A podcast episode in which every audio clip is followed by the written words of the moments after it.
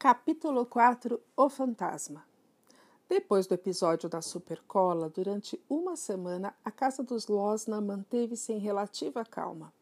A experiência havia abrandado visivelmente o Sr. Losna e ele parecia ter perdido temporariamente o gosto por se vangloriar e contar vantagens. Então, de repente, ele voltou a atacar. Pode ser que naquele dia tivesse enfrentado problemas na garagem, talvez não tivesse vendido tão bem quanto esperava seus carros caindo aos pedaços. Há muitas coisas que fazem um homem chegar irritado do trabalho. Uma mulher sensata costuma notar os sinais de tempestade e deixar o marido em paz até ele esfriar um pouco a cabeça.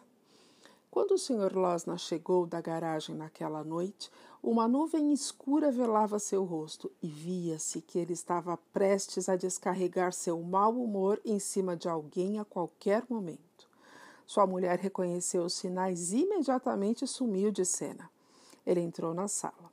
Matilda estava sentada numa poltrona, totalmente absorvida pela leitura de um livro. O Sr. Losna ligou a televisão, a tela se iluminou.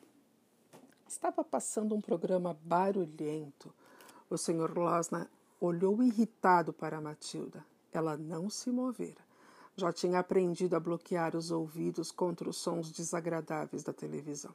Continuou a ler imperturbável. E por alguma razão isso enfurecia o pai. Talvez sua raiva tenha aumentado por ver a filha desfrutando de alguma coisa que ele não alcançava. Você nunca para de ler? Ele esbravejou. Ah, papai, Boa noite. Ah, ela disse com simpatia. É, teve um bom dia? O que é esse lixo? Ele perguntou, arrancando o livro das mãos da filha. Não é lixo, papai. É um livro muito bonito. Chama-se O Potro Vermelho. É de John Steinbeck, um escritor norte-americano. Quer ler? Você vai adorar. Porcaria, o Sr. Losner resmungou. Se é um norte-americano, só pode ser porcaria. É só o que eles sabem escrever. Não, papai, é bonito mesmo. É sobre. Não me interessa, interrompeu o Sr. Losner. Estou cansado dessas suas leituras. Vá procurar alguma coisa útil para fazer. E num ataque de fúria, ele começou a arrancar as páginas do livro e a jogá-las no cesto de lixo. Matilda ficou paralisada de susto. O pai continuou a rasgar as páginas. Era evidente que ele estava sentindo alguma espécie de inveja. A cada página que o pai rasgava, parecia estar perguntando a Matilda como ela ousava gostar de ler se ele não conseguia ter esse prazer. Esse livro é da biblioteca, Matilda gritou. Não é meu. Tenho que devolver para a senhora Phelps. Então você vai ter que comprar outro, não é? O pai disse, arrancando o resto das páginas. Vai ter que economizar sua mesada até comprar um livro novo para sua querida senhora Phelps, não é? Ele jogou a capa do livro no cesto do lixo, saiu da sala e deixou a televisão gritando sozinha. A maioria das crianças no lugar de Matilda teria começado a chorar, mas não foi isso que ela fez. Ficou ali sentada, muito quieta pálida e pensativa. Sabia que chorar ou fazer cara feia não ia adiantar nada. A única coisa sensata a fazer quando alguém nos ataca é contra-atacar, como disse Napoleão. A mente viva e sutil de Matilda já estava tramando mais um castigo para o pai. O plano que começava a tomar forma em sua cabeça dependia de que o papagaio de Fred fosse tão bom quanto o menino dizia. Fred era um amigo de Matilda, tinha seis anos e morava logo virando a esquina. Havia dias ele só falava das façanhas do papagaio que ganhara do pai. Portanto, na tarde seguinte, assim que a senhora Losna saiu de carro para mais uma sessão de bingo, Matilda foi até a casa de Fred para averiguar. Bateu na porta e pediu para ver a famosa ave. Fred ficou radiante com o pedido e levou Matilda até seu quarto, onde, dentro de uma gaiola bem alta, um lindo papagaio azul e amarelo estava pousado no poleiro. Aí está ele, Fred disse. Seu nome é Chopper. Faça-o falar, Matilda pediu. Dá para. Não dá para fazer o Chopper falar, Fred explicou. É preciso ter paciência. Ele fala quando tem vontade. Os dois ficaram por perto esperando. De repente, o papagaio disse: Olá, olá, olá. Era exatamente como uma voz humana. É incrível, Matilda disse espantada. O que mais ele sabe falar?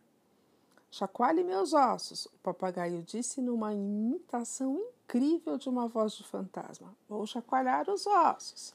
Ele vive dizendo isso, Fred comentou. O que mais ele fala? Matilda quis saber. Só isso.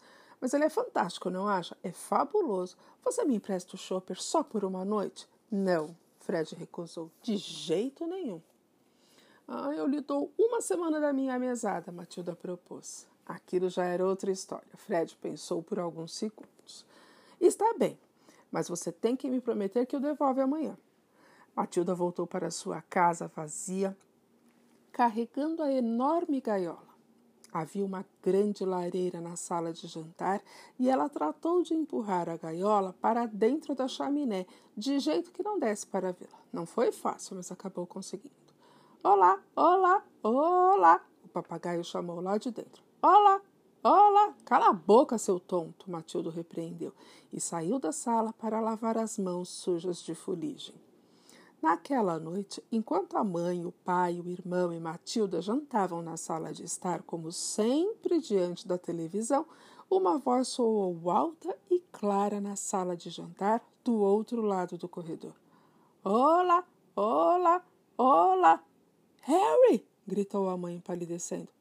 Tem alguém aqui dentro de casa! Ouviu uma voz! Eu também, o irmão confirmou. Matilda levantou-se de um pulo e desligou a televisão. Psst, ouçam! Ela sussurrou. Todos pararam de comer e ficaram tensos e imóveis escutando. Olá, olá, olá! A voz soou outra vez. De novo! gritou o irmão. São ladrões, disse a mão em voz baixa. Estão na sala de jantar. Acho que são mesmo, o pai disse enrijecendo o corpo. Então vá até lá para pegá-los, Harry, a mãe pediu.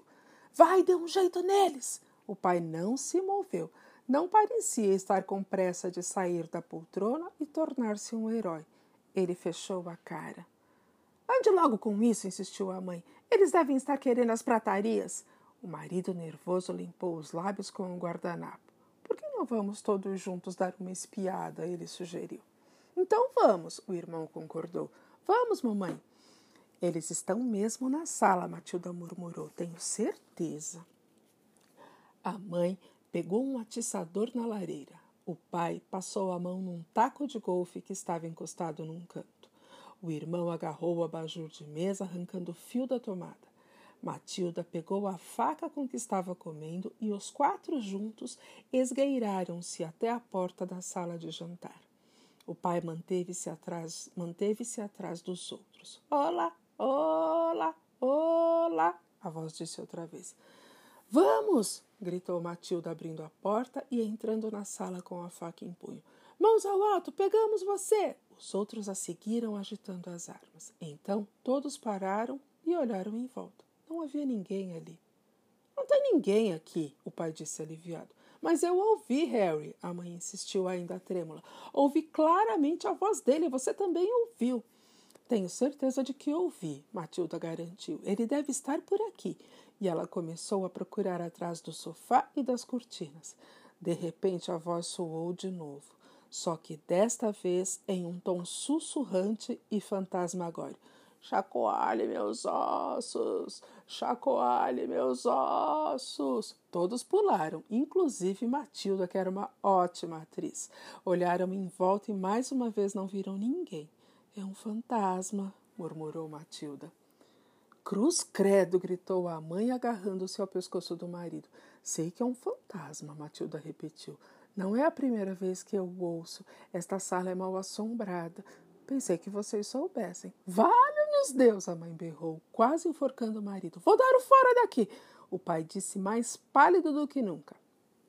Todos saíram voando e bateram a porta. Na tarde seguinte, Matilda tirou um papagaio meio sujo e mal-humorado da chaminé, saiu sem ser vista pela porta dos fundos e correu até a casa de Fred. Ele se comportou direitinho? Fred quis saber. Ah, nós nos divertimos muito com ele, Matilda disse. Meus pais o adoraram.